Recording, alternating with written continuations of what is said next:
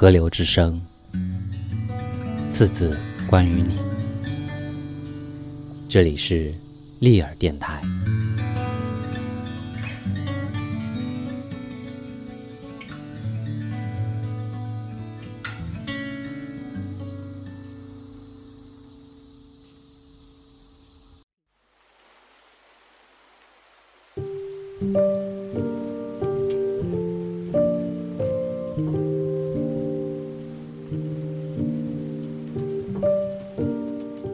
我们相互熟悉，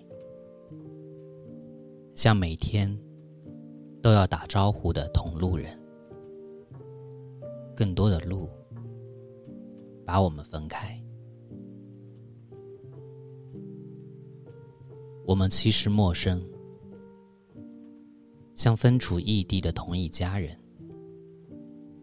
短暂相聚，要重新辨认。